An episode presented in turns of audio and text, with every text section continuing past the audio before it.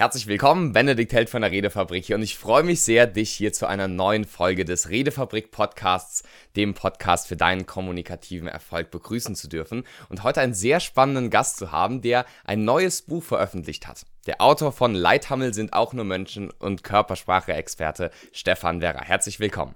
Danke für die Einladung, Benedikt. Danke. Ich freue mich sehr, dass du da bist. Wir haben schon eben gerade ein bisschen drüber geredet, wie wichtig Körpersprache und menschliche Kommunikation ist, wie, was für ein großes Wunder das auch im Endeffekt ist. Und eine einleitende Frage, die ja auch so das ja, Konzept meines Kanals kommunikativen Erfolg widerspiegelt, die möchte ich jetzt direkt mal dir stellen.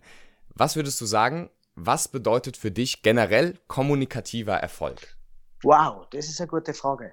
Ich glaube, kommunikativer Erfolg ist das, was Menschen zu Menschen macht, und zwar sehr weit zurück betrachtet, was Rudelwesen im Besonderen ähm, erfolgreich macht. Und zwar Kommunikation heißt ja innerhalb des Rudels und von einem Rudel zum anderen Rudel erfolgreich zu kommunizieren.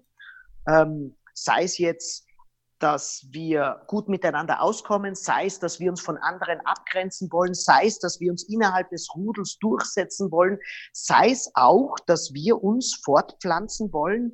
Ähm, das mhm. ist alles eigentlich Kommunikation auf verschiedenen mhm. Ebenen.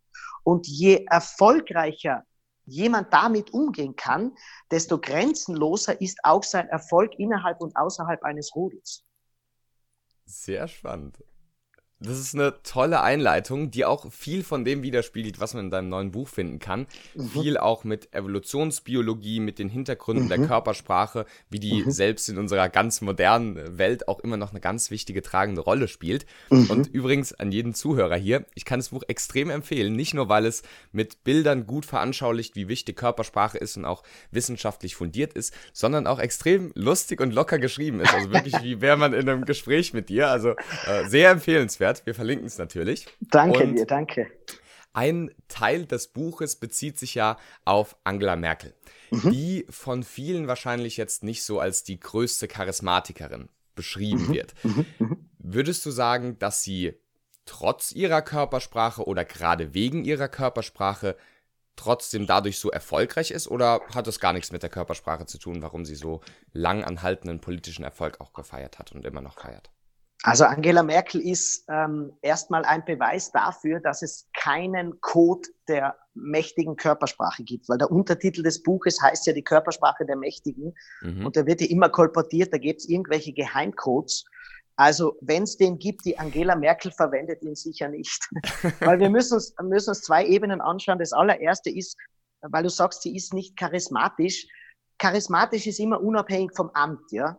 Und wenn man jetzt eine Frau wie Angela Merkel am Regensburger Bahnhof um 22.30 Uhr auf einer Bank sitzen sehen würde, mhm. würde man sie als eine der mächtigsten Frauen der Welt erkennen und die meisten werden sagen, nein, das wäre einfach eine Dame, die dort sitzt und auf ihren Zug wartet. Ganz anders mhm. vielleicht bei Menschen wie beim Dalai Lama oder beim Barack Obama zum Beispiel. Mhm. Und das meine ich jetzt gar nicht politisch. Ähm, die gibt es durchaus auch auf der anderen politischen Seite. Einfach Menschen, wo du das Gefühl hast, ich weiß jetzt auch nicht, aber irgendwie, irgendwie zieht mich der an. Irgendwie mhm. will ich mit dem jetzt reden. Vielleicht die Michelle Obama ist auch so ein Mensch, wo du irgendwie denkst, wow, attraktive Frau. Das fehlt Angela Merkel. Und die Frage ist ja, ja, wie kommt sie dann an die Macht? Und da muss man etwas ganz Schnödes dazu sagen, etwas ganz Kühles, das hat mit Parteipolitik zu tun. Ähm, sie ist tatsächlich nicht nach oben gekommen, weil das deutsche Volk von Grund auf gesagt hätte, wir hätten gern diese Uckermarkterin, sondern sie hat sich zuerst mal innerhalb der Partei durchgesetzt. Und da muss ich gleich ganz kritisch anmerken, wenn die Parteien nur jene nach oben lassen, die innerhalb der Partei am wenigsten anecken und den meisten Zuspruch bekommen, dann darf man sich nicht wundern, wenn die Wahlergebnisse zurückgehen, äh, die Wahlbeteiligung zurückgehen. Weil mhm. eigentlich wollen wir Menschen da oben haben, die uns animieren mitzumachen, die unsere Stimme einbringen wollen. Jetzt war gerade äh, der Barack Obama wieder in Deutschland und wenn man das genau, schaut, der ja. fühlt immer noch Hallen Barack Obama. Und er hat eigentlich politisch nichts mehr zu sagen. Und ich glaube, wir bräuchten in Europa, wir brauchen in Deutschland jemanden, dass wenn der eine Stadt besucht oder diese Person eine Stadt besucht, dass die Leute auf die Straße gehen und sagen, ich will den Menschen jetzt sehen. Das wäre eine so integrative Kraft. Deswegen muss man dazu sagen, warum Angela Merkel erstmal nach oben gekommen ist, hat parteiinterne Gründe. Aber, jetzt kommt ein großes Aber, sie mhm. hat weltweit unglaublich großen Zuspruch. In Deutschland wundert man sich jetzt, weil man ja nicht mehr so eindeutig hinter ihr steht, aber weltweit muss man einfach sagen, sie steht für etwas, das man in dieser Zeit ähm, auch noch braucht, und das ist Stabilität und eine gewisse Form von Ruhe. Weil wenn wir an Trump anschauen, wenn wir an Macron und die Unruhe in Frankreich anschauen, wenn wir auch einen Wladimir Putin anschauen, dann merken wir, es ist, oder Brexit in, in, England, ja, das geht ja seit Monaten, wenn wir das anschauen, da ist sehr viel Unruhe. Und dann hat man jemand wie Angela Merkel, wo man weltweit das Gefühl hat, ähm, die hält den Ball flach, die schaut, dass Ruhe einkehrt. Und das ist absolut ihrer Körpersprache zuzuschreiben. Und insofern muss man sagen, versteht man auch, warum sie weltweit großen Zuspruch hat. Hm. Auf jeden Fall. Also sehr interessant, weil viele werden wahrscheinlich sagen, ja, Körpersprache ist ja gar nicht so wichtig. Und natürlich, Parteipolitik und die ganzen inhaltlichen Themen sind natürlich extrem wichtig, klar. Mhm, mh, ich glaube auch, dass ähm, gerade die, kannst ja auch gerne gleich was zu sagen, dass gerade so diese unbewusste Wirkung der Körpersprache auch nochmal wichtig ist. Wie meine ich das? Sicher sind viele inhaltlich auf bewusster, rationaler Ebene vielleicht gegen ihre Parteipolitik, aber vielleicht haben trotzdem sie manche gewählt, weil sie einfach diese ruhige Ausstrahlung hat die auch hier bei uns natürlich in ja, gewissen Zeiten von Chaos jetzt nicht nur auf weltpolitischer Ebene, sondern auch innerhalb Deutschlands oder im deutschsprachigen Raum ähm, vielleicht dann auch nochmal stabilisierend gewirkt hat und dann viele gesagt haben, ah ja, okay, dann nehme ich lieber so jemanden als jemand anderen, der zwar sehr emotional mit dabei ist, vielleicht auch Leute begeistern kann, aber zu schnell vielleicht auch auszucken würde oder sehr emotional reagieren würde, wenn halt irgendwie ein problematisches Thema aufkommt. Benedikt, da bin ich ganz bei dir. Du hast da voll, vollkommen recht. Und jetzt gebe ich vielleicht ein kurzes Learning für alle mit. Und zwar achtet bei der Körpersprache im ersten Moment niemals auf Details. Also wer hergeht und einen Menschen anschaut und glaubt, nur weil er mit der Oberlippe zuckt oder mit der linken Augenbraue mhm. zupft, dass er jetzt schon weiß, was da emotional vorgeht, hat die Essenz der Körpersprache nicht verstanden. Ein Kind, ein Baby, wenn das Körpersprache liest, ähm, das muss ja die Gesamtheit von Mutter und Vater erkennen. Weil reden kann es noch nicht. Das heißt, selbst wenn die Mutter sagt, alles okay, äh, erkennt ja das Baby die Worte nicht, aber an der Stimmfärbung und vor allem an der Ruhe der Körpersprache erkennt das Kind, dass ich mich jetzt entspannen kann und das ist auch nachweisbar. Sobald eine Mutter sehr hochfrequente, sehr hektische Bewegungen macht, ist, mhm. wird das sofort aufs Kind übertragen. Und das müssen wir also betrachten, wenn wir einen Politiker anschauen. Das allererste, was der uns vermittelt, ist mit seiner Frequenz und mit seiner Amplitude. Das heißt, mit dem Tempo seiner Bewegungen und dem Umfang seiner Bewegungen verspricht dieser Mensch uns eine Emotionalität. Benedikt, weißt du, was ich jetzt mache? Jetzt mache ich einen kurzen Sidestep und ja, beschreibe das und beschreibe das anhand vom Verlieben. Mhm. Stell dir mal vor, in einem Lokal an der Bar am Tresen stehen zwei Männer. Und im Lokal irgendwo sitzen zwei Frauen, die hören sich nicht, weil es ist natürlich ein großer Lärm im Lokal. Die hm. zwei Frauen schauen zu, zum Dresden hin und sehen die zwei Männer kommunizieren. Und der eine von den Männern ist total hektisch, ist total schnell in den Bewegungen, unglaublich lebendig, kleine Bewegungen. Da wird die eine Frau sagen, wow, der sprüht vor Lebensfreude. Das ist ja unglaublich. Der ist sicher mhm. auch humorvoll. Passiert natürlich unbewusst. Ihr Unbe mhm. Unterbewusstsein sagt das. Die andere Frau daneben, das Unterbewusstsein von ihr wird vielleicht sagen, boah, ist der hektisch. Boah, na, na, der nervt mich. Mhm. Und der andere Freund, der auch am Tresen mit dem anderen kommuniziert, der hat eine ganz ruhige Körpersprache. Der, seine Bewegungen sind langsam. Er nickt langsam, wie er seinem Freund zuhört. Dann wird die andere Frau sagen, wow, der strahlt viel Stabilität und Sicherheit aus. Wow, der vermittelt mir, mhm. ich bin die Schulter zum Anlehnen. Und die andere Frau wird vielleicht sagen, boah, ist der langweilig. Na, mit dem kann ich überhaupt nicht. Und genau das ist Körpersprache. Und erstens mal, Genau in das verlieben wir uns. Wir verlieben uns in das Versprechen des anderen. Und jetzt komme ich wieder zur Politik zurück und deswegen hast du völlig recht. Viele Menschen, die mit dieser Aufgeregtheit eines Donald Trump zum Beispiel nichts anfangen können, die finden sich eben in der Stabilität und Ruhe der Angela Merkel wieder. Und du hast zweitens vollkommen recht gehabt, selbst wenn sie nicht mit jedem politischen Faktum mit ihr zurechtkommen. Man sagt, na ja, das passt mir nicht, aber insgesamt macht sie es gut. Mhm. Und ich glaube, wir müssen die Körpersprache genau so betrachten, dass wir uns nicht verzetteln in Einzelsignalen, sondern die Grundtendenz der Körpersprache, nochmal, ich erwähne die zwei äh, Kennfrequenzen, die, äh, die zwei Kenngrößen, ich beschreibe es im Buch auch, äh, nämlich die Frequenz und die Amplitude betrachten, weil die versprechen uns genau diese äh, Emotionalität, die ich jetzt gerade beschrieben habe. Ja. Sehr spannend und dann kann man da ja auch wirklich vieles von ableiten. Natürlich, wenn man sich anschauen will, eine besondere Aussage, ist es jetzt wirklich ganz stimmig, dann sind vielleicht so kleine Details, Details auch mal ganz interessant, aber größtenteils ist es halt, wie gesagt, bei den Eltern, da schauen sich die Kinder ja nicht nur eine Millisekunde an oder ein Standbild, sondern ja das ganze Verhalten und dann ist natürlich der größere Blick da der wichtigere. Was ich sehr schön auch nochmal von dir gerade eben demonstriert fand, ist, dass du einfach die Politik, ja, die Körpersprache der Mächtigen, verknüpfst mit dem Alltag. Ist ja auch der mhm. Titel im Endeffekt. Leithammel mhm. sind auch nur Menschen. Jetzt ist es ja schon so, dass in dem politischen Kontext vielleicht auch ein bisschen was anderes gefordert wird oder vielleicht auch mhm. benötigt wird, um anders zu wirken. Wenn jetzt jemand hier zuhört und sagt, ich möchte jetzt äh, irgendwie nicht die politische Körpersprache adaptieren, wie kann man trotzdem von den Politikern lernen, beziehungsweise ist es relativ ähnlich oder was sind da die Unterschiede von Alltag und politischem Kontext? Ähm, das ist wunderbar, dass du das fragst, weil ich glaube, wir, wir, wir dürfen uns nicht so sehr darauf versteifen, zu schimpfen über die Politiker, sondern wir müssen uns immer überlegen, selbst der Politiker, den du nicht magst, jetzt nimm mir mal als Beispiel den Donald Trump, viele mögen hm. ihn nicht, ja, hm. aber weißt du eigentlich, dass der immer noch der, der, der Politiker in Amerika ist mit den meisten äh, Followern. Mhm. Ähm, der hat 50 bis 60 Millionen ähm, Sympathisanten immer noch. Und jetzt kann man sagen, ja, äh, äh, weiß ich nicht, die sind alle nicht, nicht, nicht überlegt genug, aber es sind ja. immer nur 50, 60 Millionen. Jetzt kann man sagen, die Angela Merkel, ich mag die Angela Merkel nicht. Naja, aber sie war 10, 15 Jahre an der Spitze und ist immer noch eine der mächtigsten Frauen. Das heißt, wir müssen uns mal überlegen, wie, selbst wenn die nicht klug sind, die Leute, das lasse ich mal dahingestellt, haben sie es trotzdem geschafft, viele Menschen zu gewinnen.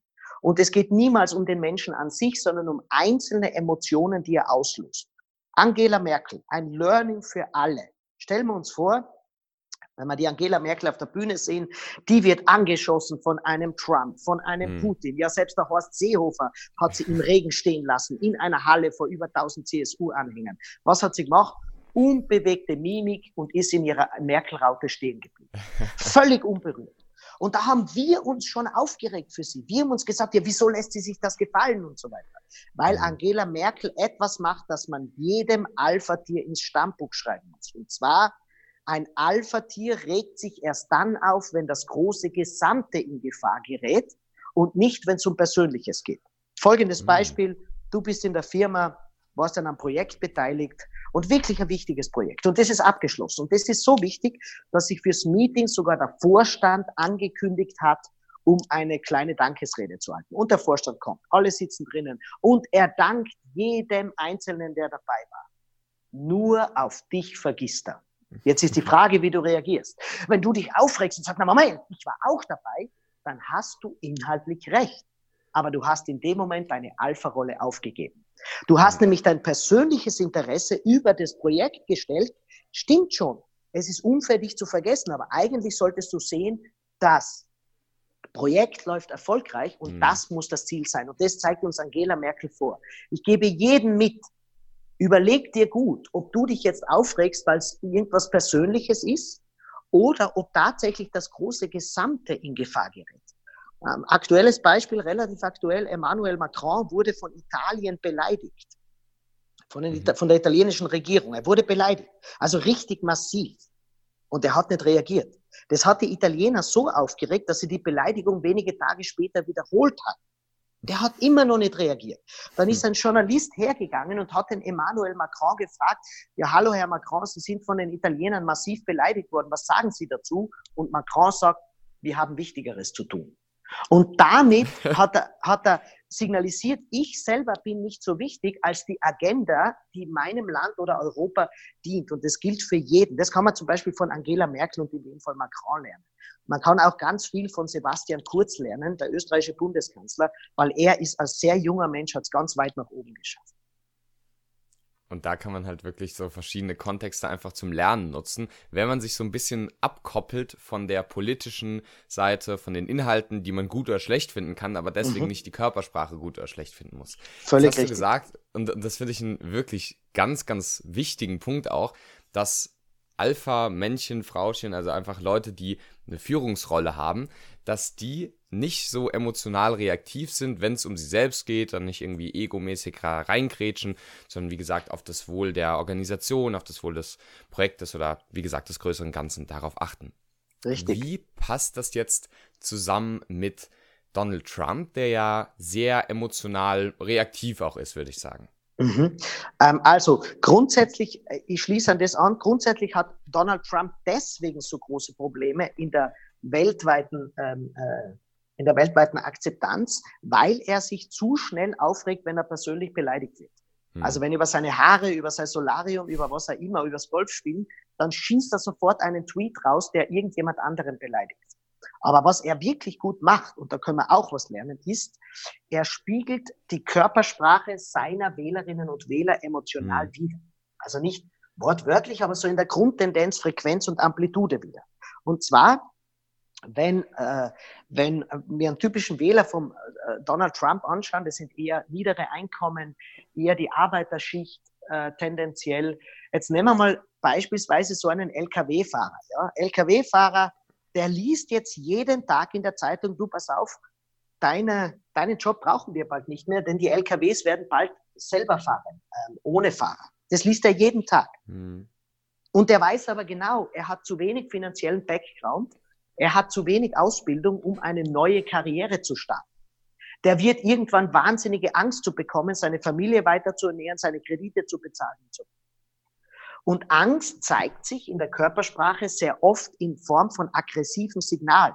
Jetzt stell mal vor, wie sitzt der mit seinen Lkw-Fahrerkollegen in der Kneipe? Der haut am äh. Tisch, der brüllt herum, der schimpft gegen die Politik in Washington.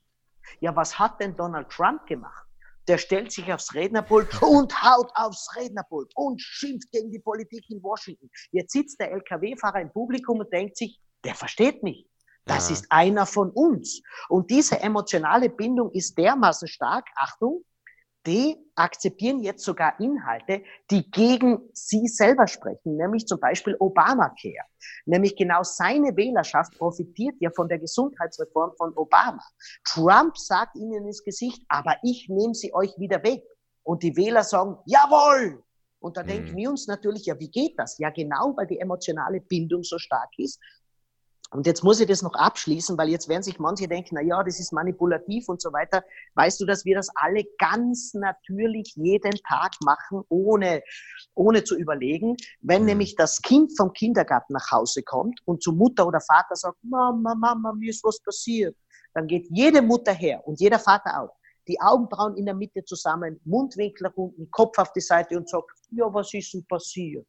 Und gleich umgekehrt, stellen wir uns vor, das Kind kommt freudestrahlend vom Kindergarten und sagt, Mama, Mama, ich muss dir was erzählen. Sagt doch auch keine Mutter, was ist passiert? Sondern die Mutter geht her, ja, sie reißt die Augenbrauen, die Mundwinkel, die Hände nach oben, weil erst durch die Körpersprache hat das Kind das Gefühl, ich wurde verstanden. Und deswegen gebe ich allen mit, wenn dein Kollege äh, äh, zu dir kommt, zu deinem Schreibtisch und sagt, du ahnst gar nicht, pass auf, ich habe jetzt gerade mit einem Kunden telefoniert, du ahnst nicht, was passiert ist und du sagst nur, wirklich, was ist passiert? Dann hat der Kollege das Gefühl, du interessierst dich nicht für ihn. Ein mhm. Spiegel ein klein wenig, die Augenbrauen nach oben, die Stimme ein wenig nach oben, das Sprechtempo ein wenig nach oben. Erzähl, was ist passiert? Dann hat der Kollege das Gefühl, ich wurde verstanden. Und so absurd es klingt, genau das kann man von Donald Trump unglaublich gut lernen. Ja, also im Endeffekt dann die Empathie, ja, die kann man lernen, Echt? sich in andere hineinzuversetzen, aber auf eine Art und Weise, die jetzt vielleicht nicht nach Empathie so, ah ja, kann ich verstehen aussieht, sondern aber trotzdem die Leute genau da abholt, wo sie halt auch emotional stehen. Ja, aber ich muss jetzt was ergänzen, Benedikt, und zwar nicht mhm. nur die Empathie spüren oder äh, empathisch sein, sondern vor allem die Empathie nach außen zeigen. Auch zeigen. Mhm. Das ist so wichtig, nämlich klar, mit klaren Signalen der Stimme und der Körpersprache zu zeigen. Wenn wir sie nicht zeigen, spürt es der andere nicht. Mhm. Und das vergessen manche. Die können innerlich noch so empathisch sein, aber wenn sie es außen nicht zeigen, dann sehen die anderen eben auch nicht, dass sie völlig richtig, völlig Sehr richtig. Du hast vorhin Obama genannt, der aufgrund der ja jetzt nicht mehr so großen politischen Bedeutung jetzt auch im Buch nicht vorhanden ist. Ähm, vor vier Tagen war er hier in Deutschland, hier in der Nähe bei Köln. Und äh, das Interview wird dann eine Woche, also von uns beiden jetzt wird eine Woche später veröffentlicht. Deswegen mhm. ist es trotzdem noch relativ frisch, wo er hier war. Und ich finde, mhm. er ist extrem charismatisch, wie du schon gesagt hast. Mhm. Was können wir von der Körpersprache Obamas lernen? Ja, Obama hat deswegen gepunktet, also ich erkläre kurz, warum er nicht im Buch ist. Ähm, die Kriterien waren, dass der Mensch, der im Buch ist, sieben Weltpolitiker, die müssen zu Erscheinen des Buches noch im Amt sein. Deswegen ist der Obama ja. nicht dabei und sie müssen genau. eine weltpolitische Rolle spielen. Hm. Ähm, der Obama selber ähm, hat wahrscheinlich das Beste, was man in der Körpersprache machen kann, nämlich eine große Vielfalt. Hm. Große Vielfalt heißt, ähm, Obama kann sehr lustig sein. Obama kann sehr bedrohlich sein. Obama kann sehr nachdenklich sein. Obama kann ganz viel darstellen ganz viel zeigen nach außen. Mhm. Warum ist das wichtig? Ich bringe es wieder für die Praxis für jedermann. Stell dir vor, du hast die Firma gewechselt und kommst in ein Team jetzt. Und, und in dem Team ähm, sind verschiedene Interessen. Und du denkst dann, na ja, ähm, wenn ich jetzt schon Chef von dem Team bin, dann will ich mal gleich ähm, Nägel mit Köpfen machen. Und jetzt gehst du rein zum ersten Montagmorgen-Meeting und sagst zu den Leuten, du pass auf, bei mir wird nicht lange herumgelabert, wir machen das Meeting nur mit drei, vier Minuten, ich sage jedem, was zu tun ist und fertig. Hm. Dann wird es in dem Team Leute geben, die sagen, wow, endlich kein langes Herumgelaber, wir können endlich gleich am Montagmorgen mit unserer Arbeit beginnen, die werden total glücklich sein. Aber es wird andere im Team geben, die sagen, na, na, irgendwie fehlt mir jetzt die Emotionalität. Na, das hm. gefällt mir jetzt gar nicht.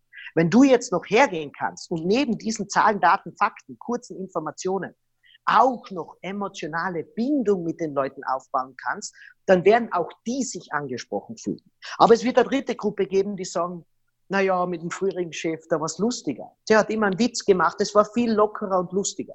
Wenn du jetzt auch noch Humor einbringen kannst, dann hast du auch die dritte Zielgruppe erreicht. Das heißt, je mehr du Verhalten an den Tag legen kannst, desto mehr emotionale Bedürfnisse von Menschen wirst du abdecken und umso breiter wird deine Akzeptanz sein.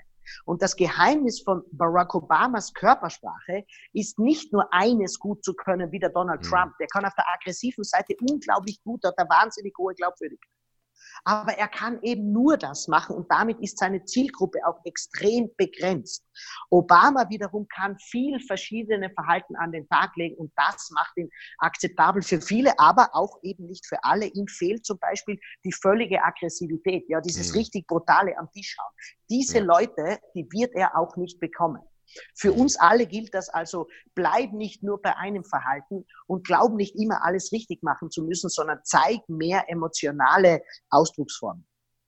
Sehr, sehr interessant. Also, weil damit, wenn man ja mehr zeigt, dann kriegt man ja auch mehr Feedback von der Welt, was vielleicht auch zur eigenen Persönlichkeit oder auch bei anderen besser ankommt. Und das finde ich auch bei Barack Obama. Ich sage auch, er gehört zu einer der besten Rhetoriker der Welt, weil mhm. er eben diese Flexibilität zeigt, eine Rede halten zu können, wo er wirklich fast wie ein Comedian ist und die Leute zum Lachen bringt und äh, mhm. dann in einer anderen Rede den Tränen nahe ist, weil irgendwie mhm. ein School, äh, Schulscooting irgendwie Shooting gemacht wurde, also ja. quasi ein Amoklauf und dann ähm, das sehr emotional auch rüberbringt und das dann auch wahrscheinlich wirklich fühlt. Und das ist ähm, in der Körpersprache sowohl als auch in der Rhetorik enorm stark, wie er das verwendet.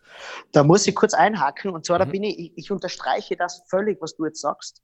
Ähm, du weißt ja, ich beschäftige mich seit über 20 Jahren ausschließlich mit der menschlichen Körpersprache ähm, und das heißt, Rhetorik ist nicht mein Fachgebiet, aber metaphorisch muss ich was erwähnen. Und zwar, mhm. manche Rhetoriker sagen, ähm, man soll die Äs und die Ms und so weiter vermeiden. Wenn man mhm. eine Rede von Barack Obama anschaut, der mhm. baut sogar absichtlich Äs und Ms ein. Weil wir damit dann das Gefühl haben, das wäre jetzt ihm spontan eingefallen. Dabei liest das eh noch von den Telepromptern ab. Ja, genau, und das, ja. ja, und das gebe ich den Leuten einfach mit habt nicht die Panik, eure Rede, eure kleine Präsentation in der Firma, eure große Präsentation beim Jahresabschluss, die wäre nicht perfekt. Um das geht's überhaupt nicht, sondern es geht mhm. da, darum, dass die Leute das Gefühl haben, du redest jetzt mit jemandem und körpersprachlich gebe ich jedem eine Metapher dazu. Und zwar stell dir vor, du hältst deine Rede, du hältst dein Bewerbungsgespräch, was auch immer, mit deinen Freunden in deiner Stammkneipe und zwar noch nüchtern, ja, nicht betrunken, sondern nüchtern. ja. genau mit diesem lockeren Habitus, mit diesem völlig unentspannten, aber immer noch respektvollen Umgang, genau so hältst du jede Rede und jedes ähm, Bewerbungsgespräch. Und jeder, der live bei mir dabei ist, der wird das erkennen. Wenn ich auf die Bühne gehe, dann rede ich mit den Leuten ganz gleich wieder vor und danach im Foyer. Ich ja. bin auch immer bei den Leuten dabei, weil ich nicht das Gefühl habe, dass Körpersprache etwas mit Starrummel zu tun hat, mhm. sondern es geht darum, dass die Leute immer angreifbar sein müssen. Und weil du vorher den, den Sprachduktus meines Buches beschrieben hast, ja genau deswegen schreibe Absolut. ich all meine Bücher so. Dass man ja. das Gefühl hat, der steht neben mir und redet jetzt mit, mit mhm. seiner Sprache so. Und es kann trotzdem wissenschaftlich korrekt sein. Das ist das Wichtige. Genau, das ist das Interessante, weil ich im Psychologiestudium höre mir mhm. manchmal Professoren an, wo ich mir denke, ja, äh, ist alles wissenschaftlich fundiert, aber ich kann mir auch vorstellen, warum manche Leute nicht unbedingt sich freiwillig in die Vorlesung setzen würden und dann lieber anderen Sachen folgen, wo vielleicht die wissenschaftliche Ebene fehlt, aber es halt einfach gut klingt. Haben wir auch du kurz, hast äh, vorhin, recht. vorhin ja, genau. genau. Und lustigerweise, ich habe mal ein Video gemacht zum Thema As und Ams Füllwörter ja. vermeiden. Ja. Weil ich weiß, dass es von vielen ein großes Thema ist, ja, weil genau. es einfach viele auch danach suchen. Und ja. habe exakt genau das Gleiche gesagt, dass gerade Echt? Obama, einer der, den ich als einen der größten Rhetoriker von allen sehe, ja. das auch drin hat, ob er es jetzt bewusst einbaut oder einfach so drin hat, es schmälert seine Wirkung nicht, weil die generelle Wirkung durch alles andere, wie gesagt, größtenteils auch nonverbale Kommunikation, einfach so stark ist. Ich Und bin total froh, dass du das sagst. Es ist echt, gut. echt gut, ja. Ja, absolut. Und auf jeden Fall da habe ich eine direkte Frage jetzt dazu. Ja, ja. Und zwar Wirkung versus Authentizität. Also, ja, ja. es ist ja so eine, so eine große Frage immer wieder. Ja, ja. Soll man jetzt äh, ganz authentisch sein und gar nichts mhm. verstellen? Oder mhm. soll man auf Wirkung was machen? Verstellt man sich da immer oder geht vielleicht auch beides? Wie würdest du das beschreiben? Also erstmal das Wort Authentizität ist eine Worthülse, die nichts aussagt. Authentisch kann man nämlich alles sein. Man kann authentisch unsympathisch sein, man kann authentisch aggressiv sein, man kann authentisch langweilig sein. Das ist hm, einmal grundsätzlich, ja, ja. einmal dieses Wort, sei doch authentischer, das hilft niemandem auf der Welt. Genauso, wenn ich sage, sei doch empathischer, das hilft ja. niemandem, weil seine Sei Worthülse doch einfach du selbst. Und genau, ich, ich sage einfach immer, ähm, wir Menschen müssen nur eines lernen. Und zwar als Kinder haben wir eine unglaublich vielfältige Körpersprache mitbekommen, wenn wir mhm. schon von der Vielfalt sprechen. Wir haben mhm. einfach gelernt, unseren Emotionen Ausdruck zu verleihen. Ab mhm. der Pubertät lernen wir aber, und das ist evolutionär begründet, den anderen zum Beispiel Angst nicht mehr so zu zeigen, Trauer auch nicht mehr. Und das hat den Grund, im Dorf damals, wenn wir herumgezogen sind, also vor der neolithischen Revolution, dann mussten wir der Allgemeinheit ab der Pubertät sagen, mich bringt nichts mehr so leicht aus der Bahn. Auf euch, auf mich könnt ihr euch verlassen. Das ist bei der Partnerwahl wichtig. Also wenn unseren Kindern was passiert, ich bin cool, auch in Notsituationen. Und damit lernen Mädels und Jungs ab der Pubertät zu starke emotionale Ausbrüche zu unterdrücken. Hm. Das kann man leicht umlegen heute in der Firma. Wir wollen uns nicht mehr blamieren, weil wir allen anderen zeigen wollen, ich stehe über den Dingen. Aber genau dieses Unterdrücken des, jeder kleinen Peinlichkeit signalisiert ja eine unglaubliche Gehemmtheit. Weil es ist körpersprachlich, du weißt, ich bin immer sehr down to earth, körpersprachlich mhm. ganz einfach. Wenn ich Bewegungen zeige, dann kann das auch eine Bewegung sein, die jetzt nicht angebracht ist. Deswegen hemme ich meine Bewegungen und mache am besten keine Bewegung mehr, denn dann kann ich auch keine falsche Bewegung machen. Und genau darin liegt aber der größte Fehler, nämlich Absolut. keine Bewegung heißt, wie du sagst, ich bin langweilig, ich erreiche emotional niemanden. Ich meine, stellt sich einmal vor, die beste Freundin, der beste Freund trifft dich in der Kneipe und sie reden so wie der durchschnittliche Abgeordnete im Deutschen Bundestag. Ja, das ist so langweilig, das, das erträgst du erst noch zwei großen Bier. Ja. Und deswegen gebe ich den Leuten einfach dringend mit, ähm, wenn ihr mit Menschen sprecht, wenn ihr mit Menschen sprecht, zeigt durchaus ein wenig Emotionalität und genau mhm. dann bist du nämlich emotional authentisch. Vielleicht aus dem Buch eine, eine Studie, und zwar, da ist herausgefunden worden, und zwar in Umfragen, in großen Umfragen in Amerika und in Deutschland herausgefunden worden, dass Donald Trump glaubwürdiger ist als, als Hillary Clinton. Und ähm, jeder, der jetzt, ich beschreibe sein Buch, der jetzt glaubt, naja, das kann doch nicht sein, ähm, der verwechselt Glaubwürdigkeit mit Sympathie. Nochmal, mhm. glaubwürdig kann auch glaubwürdig unsympathisch sein. Ja, Aber ja. glaubwürdig heißt, ich spüre ganz genau, wie der Mensch ist und der verstellt sich nicht. Und mhm. bei der Hillary Clinton, wenn man ehrlich ist, weiß man nicht so genau, ob die wirklich so ist oder ob sie nur versucht, perfekt genau. rüberzukommen. Mhm das ist extrem wichtig, das auch verstanden zu haben, dass es sich nicht unbedingt ausschließt und dass es halt äh, auch nicht so ganz einfach ist. Auch hier wieder lustig, ich habe mal ein Video gemacht, extra mit ja. einem leicht provokanten Titel, sei nicht authentisch. Um endlich mal dieses Voll, ganze, ja. oh ja, sei immer so authentisch, sei einfach du selbst. Ja, das hat wirklich noch nie jemandem geholfen. Ja. Sehr spannend. Das ist super. Six, haben... muss ein bisschen mehr von deinen Videos haben. Ja, genau, ja. Genau, habe ich gar nicht gewusst, ja. ja. Sehr spannend. Was ich auf jeden Fall extrem, also es war so viel Tolles und Spannendes dabei. Und für alle, die jetzt nochmal ein paar direkte Tipps haben wollen, stelle ich immer eine Frage und du kannst gerne Sachen sagen, ja. die du schon im Interview bisher gesagt hast oder was anderes, wo du sagst, das mhm. ist so wichtig, dass es mhm. hier nochmal hingeht. Was sind mhm. deine drei Top-Tipps für kommunikativen Erfolg? Das allererste ist, ähm, agiere mit einem Körperteil, der in der Kommunikation uns Menschen weit nach vorne gebracht haben, und zwar, die sind die Augenbrauen. Wenn ein Mensch auf dich zukommt und dir etwas erzählt, signalisiere ihm, dass du ihn wahrgenommen hast, indem du beim Begrüßen zum Beispiel die Augenbrauen hebst. Indem du, wenn er dir etwas Erstaunliches sagt, die Augenbrauen hebst, wenn du skeptisch bist, die Augenbrauen nach unten gibst. An den Augenbrauen haben wir über große Distanz erkannt, wie der andere auf uns reagiert und ob er uns überhaupt wahrgenommen hat. Das ist der Hauptgrund, warum wir überhaupt diese zwei Haarstreifen da oben in einem sonst haarfreien Gesicht übrig gelassen bekommen haben. Das ist das allererste. Das zweite ist, wenn du Aufmerksamkeit jemand anderem signalisieren willst, mach es anhand der N-Regel. Das heißt, wenn ein Mensch, es ist so, wenn wir mit einem Menschen sprechen und der hat wenig Interesse an uns, schaut er uns nur aus den Augenwinkeln an. Wenn er mehr Interesse hat, dreht er uns das erste N die Nase zu. Wenn er wirklich großes Interesse hat, auch das zweite N, das ist der Nabel. Das heißt, wende den Menschen, deinen Kindern, deinen Partner, deinen Kollegen in der Firma, wende ihnen Nase-Nabel zu. Und dann noch den wichtigsten Tipp. Und zwar, lächelt mehr. Wir wollen immer wieder freundliche Menschen rund um uns haben und vergessen dabei, dass wir es selber oft gar nicht tun. Deswegen kann ich nur an jeden Menschen appellieren, überschätze nicht die Freundlichkeit deines eigenen Gesichtes. Wir wundern uns, warum der Chef, warum die Kunden, warum die Hotelrezeption, warum die Leute immer so grantig reinschauen und vergessen dabei, dass wir selber so viel Missmut in unserem Gesicht haben, obwohl wir es oft gar nicht so verspüren.